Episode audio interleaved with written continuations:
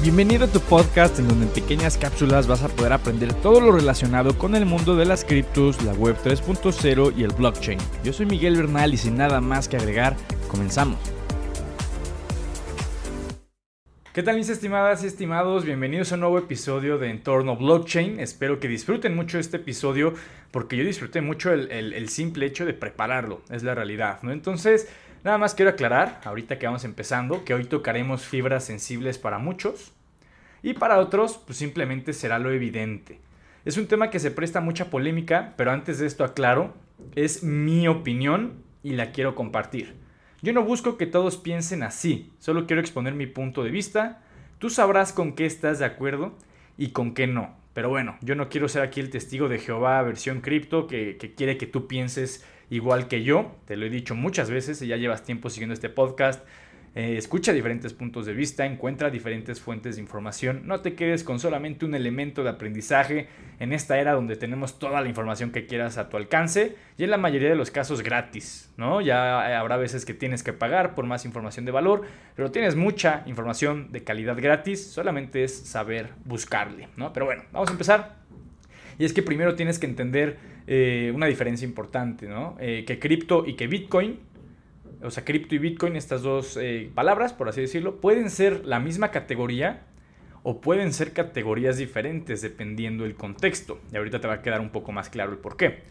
Yo personalmente cada vez los empiezo a separar entre más aprendo, más entiendo qué cosas son diferentes entre Bitcoin y cripto. ¿no? Entonces, Vamos a empezar hablando un poco entre las diferencias entre Bitcoin y altcoins. ¿no? Recuerda, altcoins son todas las monedas alternativas que no son Bitcoin. Entonces, bueno, Bitcoin tienes que entender que es software. Es un pedazo de información en la blockchain. ¿En qué blockchain? En la blockchain de Bitcoin. Ajá. Así se llama la blockchain. Entonces, bueno, este pedazo de información pues tiene un valor monetario que al día de grabar este episodio es de 18 mil dólares por Bitcoin. ¿no? Lo estoy grabando aquí este, un poco cerrando septiembre, por si tienes esta duda, septiembre del 2022. Bueno, al final Bitcoin tiene valor, estos 18 mil dólares por cripto, como lo mencionábamos, eh, porque nosotros eh, creemos que tiene valor, nosotros creemos que vale. Así de sencillo. No te espantes, así funciona el dólar igual tiene valor porque nosotros creemos que tiene valor, porque confiamos en las promesas del gobierno, porque es la moneda que llevamos utilizando, bueno, dólar, peso, eh, yen, la que me digas que usen en tu país, eh, es la moneda que llevan usando desde que naces, entonces pues por lo mismo tú confías y te dejas llevar, pero realmente las monedas a día de hoy no están respaldadas por nada, más que por la confianza de nosotros y por el decreto del gobierno o, u organismos como tal. Bitcoin tiene un fundador desconocido y que probablemente ni siquiera esté vivo a día de hoy, no hay nadie que por sí solo controle la red de Bitcoin más que pues, las computadoras independientes que están repartidas en todo el mundo. Eso habla de que Bitcoin, por arquitectura, es una red descentralizada. Entonces ya te hablé ahí de unas características de Bitcoin y por qué las hacen diferentes con cripto, que cripto pues, se refiere un poco más a las altcoins, alternative coins. Pues bueno, estas altcoins son diferentes a Bitcoin porque bueno, para empezar todas estas tienen un equipo fundador, un CEO reconocido, ¿no? Llámese, por ejemplo, o fundador, como lo quieras llamar. En Ethereum está Vitalik Buterin, en Polkadot Gavin Good y demás. Todas las altcoins tienen un plan de acción definido. Alianzas, por ejemplo, Polygon que cerró una alianza con Starbucks. Tienen empleados en todo el mundo. Eh, y pues las puedes empezar a entender como una startup en lugar de dinero descentralizado como Bitcoin, ¿no? O sea, Bitcoin es dinero descentralizado, las altcoins no son eso, son más como startups que están construyendo soluciones descentralizadas, es la diferencia. Entonces, bueno, primero que nada hay que entender, Bitcoin es lo más descentralizado que hay en el mundo. Y ni siquiera es una descentralización pura y dura. Ni siquiera sé si eso es posible de alcanzar, ¿no? Algo 100% descentralizado, no sé si alguna vez vaya a ser posible. Pero bueno, ¿por qué Bitcoin no es descentralizado al 100%? Eh, eso es algo que te voy a platicar el día de hoy, porque justamente así se llama el episodio, cripto no es descentralizado. Entonces, bueno, Empecemos con Bitcoin y ya después hablaremos de cripto o altcoins. Bueno, Bitcoin no es descentralizado al 100%, si bien su red sí lo es, ya lo hablamos que son computadoras independientes y que ni siquiera se conocen entre sí los que las manejan o administran, pero aún así eso no es todo Bitcoin, ¿no? Y razones puede haber muchas. Y bueno, como te decía, si bien es lo más descentralizado que hay, ya que no hay ningún organismo que la controle o persona o como lo quieras llamar, Este mismo organismo pues, obviamente no lo puede censurar, no lo puede cerrar los fines de semana, no lo puede cerrar a las 5 de la tarde para irse a descansar. Es un software que está operando 24/7. Aún así hay que entender la otra cara de la moneda. Sí hay formas en las que un grupo de personas pueden influir y afectar de cierto modo a Bitcoin y ahorita vamos con las razones. Razón número uno, los mineros. Si bien es cierto eh, que de cierto modo cualquier persona puede ponerse a minar Bitcoin, ya que no necesitas eh, mandar una solicitud, no necesitas hacer trámites para que te acepten o algo por el estilo, con comprar el hardware o el equipo computacional necesario, con tener suficiente capacidad eléctrica y hacer las debidas configuraciones que son de código abierto, están disponibles para todos. Con eso puedes ponerte a minar Bitcoin. Entonces eh, hay libertades en este aspecto. Pero bueno, aún con esas libertades, la minería de Bitcoin está más centralizada de lo que muchos quisieran. Por ejemplo, se puede centralizar tanto por países, por empresas o por clases sociales incluso. Para que te des una idea, China en 2019 era el país que más minaba Bitcoin en todo el mundo. Se estimaba que el 76% de todo el hash rate, hash rate es como el poder computacional de la red, pues bueno, el 76% de eso estaba en China, eh, eso era lo que decían los estimados.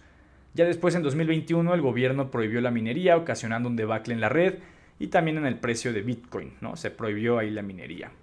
Pero bueno, después de eso, ahí, se estaba centralizando en países, como puedes ver, o sea, el 76% en un solo país, pues te hablaba de que se estaba centralizando por regiones geográficas.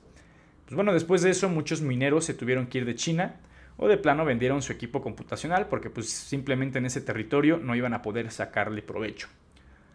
Ahora se podría decir que se está centralizando en Estados Unidos. Estamos hablando que en 2022 eh, se estima que el 38% de la minería de Bitcoin está ahí.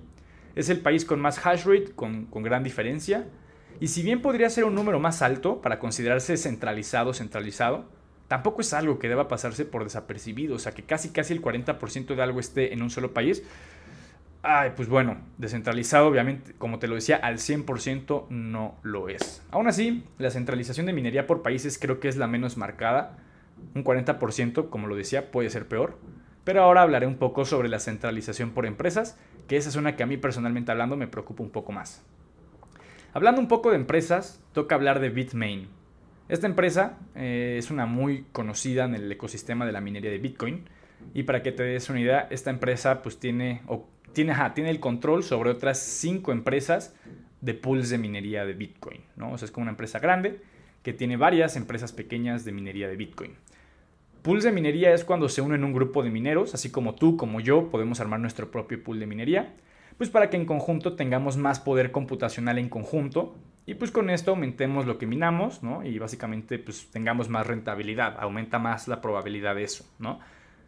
Pues bueno, eso es un pool de minería y Bitmain tiene 5. Pues bueno, Bitmain junto con esas cinco empresas de pools de minería dominan cerca del 60% del hash rate de toda la red de Bitcoin.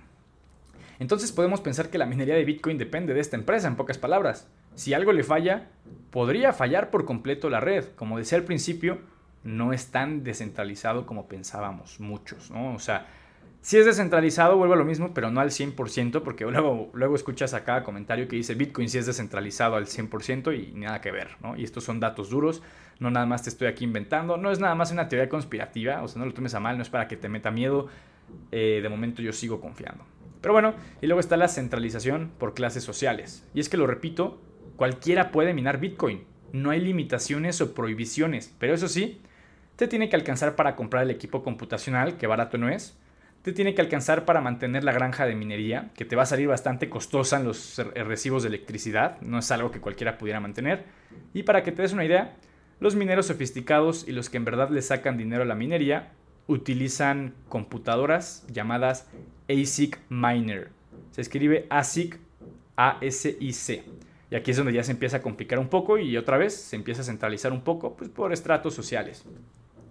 Los precios de las ASIC miners son costosas y pueden variar desde $2,000 dólares hasta $15,000 dólares. ¿no? Entonces haz tus cálculos, eh, tu conversión a tu respectiva moneda, porque pues estoy muy agradecido, pero este podcast no lo escuchan solo mexicanos, ¿no? lo escucha gente de, varios países. ¿no? Entonces de $2,000 a $15,000 dólares, haz la conversión de cuánto es en tu moneda local para que entiendas un poco eso. Como puedes ver, cualquiera puede minar Bitcoin pero no cualquiera puede hacerlo. No sé si me explico y pues bueno, ya hablando del poder adquisitivo cambia toda la cosa. Eso fue básicamente cómo se empieza a centralizar un poco hablando de términos de minería. Pero bueno, no es la única razón. Otra razón para entender por qué Bitcoin no es tan descentralizado como muchos quisieran es porque todo el ecosistema depende de ciertos desarrolladores o programadores. Como te lo decía, la red de Bitcoin es código open source o código abierto y constantemente hay desarrolladores que trabajan en actualizaciones, nuevas implementaciones y demás. Eh, en pocas palabras, lo que hacen bien nos beneficia, lo que hacen mal puede afectar a los usuarios de la red.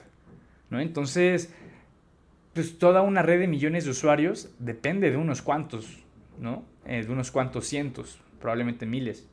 Pero pues bueno, estos desarrolladores obviamente tienen buenas intenciones y los incentivos están alineados y buscan que el ecosistema crezca, pero eso no quita las probabilidades de errores que puedan llegar a marcar. ¿no? El error humano siempre va a estar presente aunque haya buenas intenciones y tú quieras que salga bien la cosa. ¿no? Entonces hay que tener un poco de cuidado.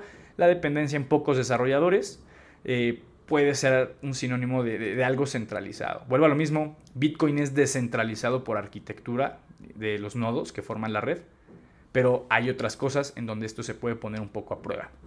Número 3, la centralización en los holders. Es bien sabido, ¿no? creo que este dato ya nos lo sabemos todos, pero por si no lo sabías te lo, te lo platico, solamente existirán 21 millones de bitcoins en circulación en toda la historia, menos los que se han ido perdiendo con el paso del tiempo aparte. ¿no? Ahorita no existen todos, ahorita hay más de 19 millones, pero pues para que te des una idea, el bitcoin 21 millones se minará en el año 2140. Pues bueno, al final bitcoin cuenta con una oferta limitada que es de 21 millones, pero eso no quita que haya gente que posea una gran cantidad y que puede llegar a tener un gran control sobre la red.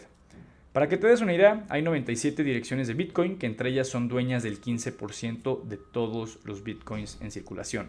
Solo 97. 97 controlan el 15% de los Bitcoins en circulación. Es muchísimo, ¿no? Y en caso de que quisieran, ellos pueden ponerse de acuerdo para andar manipulando el precio del activo digital. Así es como se les conoce a las ballenas, ¿no? Esta gente que tiene una gran cantidad de los holdings disponibles. Y la cosa no creo que acabe ahí. Cada vez hay más noticias de que las ballenas acumulan y acumulan más. Está, bueno, en su momento estuvo Tesla más movido, ahorita ya están más tranquilos, pero está Michael Saylor con MicroStrategy, que ya tienen uno de cada 16 bitcoins que algún día van a existir y que ahí no van a parar, van a seguir acumulando y acumulando más. ¿no? Los hermanos Winklevoss, eh, que son los que en su momento Mark, Zuckerberg les robó la idea de Facebook eh, y muchas cosas más, ¿no? Pero bueno, yo en lugar de verlo como bueno, como muchos medios de noticias ya lo empiezo a ver con escepticismo, ¿no? Porque cuando Michael Saylor sale y compra más, la gente se emociona, ¿no? Y piensan que eso va a impulsar el precio a la alza, pero pues la realidad es que solo está aumentando su, su porcentaje de holdings y si sigue y sigue y sigue, en mi opinión, sí puede ser peligroso porque pues entre más tengan, pues más capacidad de manipular el precio tienen, ¿no? Y esto te lo digo porque ya lo sabes, ¿no? Yo tengo background financiero, ¿no? O sea, yo entiendo cómo funcionan los mercados y activos financieros y no es tan bueno que alguien tenga tanto control, sobre todo cuando es sobre un activo que, que promueve la descentralización, es la realidad.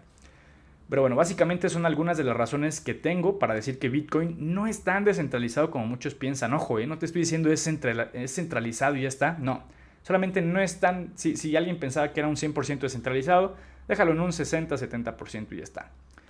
Si bien es descentralizado el funcionamiento de la red, como decía, cómo se agrupan los, los mineros, nodos eh, a lo largo de todo el mundo, y la toma de decisiones que, con la que forman parte estos nodos, eso sí es descentralizado.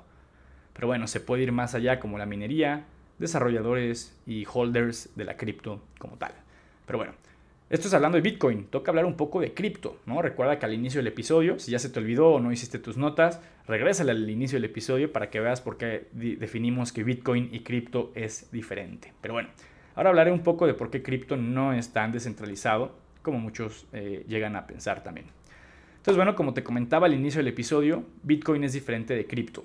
La realidad es que Bitcoin es dinero descentralizado y busca, entre muchas otras cosas, claro que sí, fomentar la inclusión financiera, ¿no? Para que la gente entre a un mecanismo sin censura, sin fronteras, sin control de algún órgano central, ¿no? Que no haya discriminación financiera, que esta gente que está desbancarizada tenga acceso a un sistema de transacciones digno, global, eh, incensurable, inmutable y demás. Dinero descentralizado. Mientras criptos hay miles, y cada una con diferentes planes, equipo fundador, equipo administrativo y objetivos. Por ejemplo, está Ethereum, que busca descentralizar el Internet, entre otras cosas más, claro que sí. Está Chilis, que trabaja en tokenizar los deportes, emitir fan tokens, crear experiencias deportivas a partir de NFTs y muchas cosas más. Está Lens Protocol, que busca descentralizar las redes sociales. Es un proyecto bien interesante. Probablemente haya un episodio específico sobre este proyecto pronto. Entonces, bueno, criptos hay muchas, miles y cada una diferente.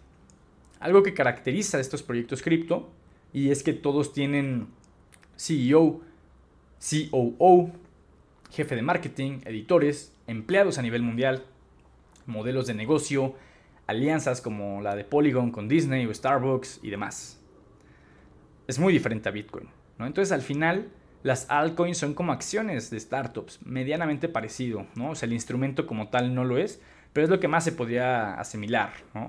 Eso sí, startups que construyen soluciones o aplicaciones mucho más descentralizadas de lo que hay hoy en día.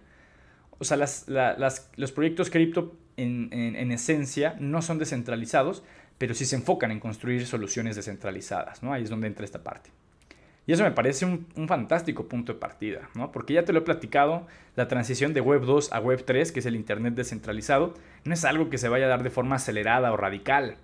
No es como que en un par de años todos pagaremos con cripto y usaremos un YouTube descentralizado. Para eso falta un largo camino por recorrer, ¿no? Pero bueno, la adopción ahí va, pasos pequeños pero sólidos, eso es lo que realmente eh, importa. Y bueno, si bien los proyectos cripto no son descentralizados, por lo que ya platicamos, sí se enfocan en construir soluciones más descentralizadas de lo que hay a día de hoy, y eso no es poca cosa, ¿no? Como les he dicho muchas veces, eh, la versión de Web 3 que hay a día de hoy es más como un Web 2.4, Web 2.5, ¿no? O sea, falta mucho para lograr esa visión del Internet descentralizado. ¿Por qué no son descentralizados los proyectos? Volvemos a aclararlo. Recuerda, equipo fundador, CEO, gente que tiene un gran porcentaje de los tokens circulantes. ¿Eso a qué se remite? Pues se remite a que al final hay un pequeño grupo de personas que son los más beneficiados de cada uno de los proyectos. Entonces, descentralizado, descentralizado tampoco es. Pero ojo, no estoy diciendo que sea centralizado, ¿no? O sea, solamente no es tan descentralizado como luego muchos te quieren vender esa idea. Aquí viene la pregunta, oye Mike, ¿algún día habrá algo 100% descentralizado? Yo diría difícil, pero estará por verse, ¿no? O sea, no dudo que algún día se pueda lograr. Y bueno, si bien ya quedó claro mis razones para pensar que tanto Bitcoin o cripto no son 100% descentralizados, ojo, 100% descentralizados, puede que sean 80, 70, 60, tú define más o menos ese porcentaje. Sí lo son, pero no al 100%, ¿ok? No quiero quejas de, ah, tú dijiste que cripto no es descentralizado. Ojo, estás diciendo la frase incompleta. No es 100% descentralizado y eso cambia por completo toda la conclusión, ¿ok? Entonces, bueno, quiero dejar en claro que sí es lo más descentralizado que hay a día de hoy y que sin duda alguna serán las bases para crear cada vez soluciones más y más descentralizadas y eso es algo bastante emocionante y que ya quiero ver cómo va evolucionando. Son una gran innovación y si no le entiendes o no te has puesto a estudiar, deja de perder el tiempo y ponte a hacerlo. De verdad es el futuro de muchas eh, industrias, de muchas actividades económicas. Y pues si te adelantas, pues puedes ser de los grandes beneficiados. Si de plano lo dejas pasar, pues puede ser un laggard que al final quede rezagado y que acabe perdiendo su trabajo o su crecimiento potencial. Entonces ponte a estudiar. Es el consejo más sincero que te puedo dar. Al final el tiempo recompensa a quien sí se pone las pilas antes que el resto con las nuevas tecnologías y soluciones emergentes, como en este caso lo es cripto. Yo por eso pues no, no, he dejado de estudiar desde el momento en el que empecé a entenderle la mínima propuesta de valor que tiene esto y conforme estudias y estudias y estudias pues empiezas a entender más y más propuestas de valor. Pero bueno, mi estimada y estimado, espero que te haya gustado este episodio. La verdad es que estuvo bueno, fregón. Creo que es un episodio que, que, le puede servir mucho a todas las personas estén empezando o ya tengan más conocimiento en cripto. Pero bueno, si te gustó, por favor comparte este episodio ahí en, en Insta Stories, eh, etiquétame miguel.verpu Em, compárteselo a tus amigos en WhatsApp, en Facebook, demás. Yo te agradecería mucho que estás apoyando este proyecto que cada vez crece y crece más. Pero bueno, sin nada más que agregar, cuídate mucho y nos escuchamos en el siguiente episodio. Igual ahí te dejo abajo pues, redes sociales y diferente información adicional que te pueda ayudar a entender más y más sobre lo que platicamos el día de hoy. Pero bueno, cuídate mucho.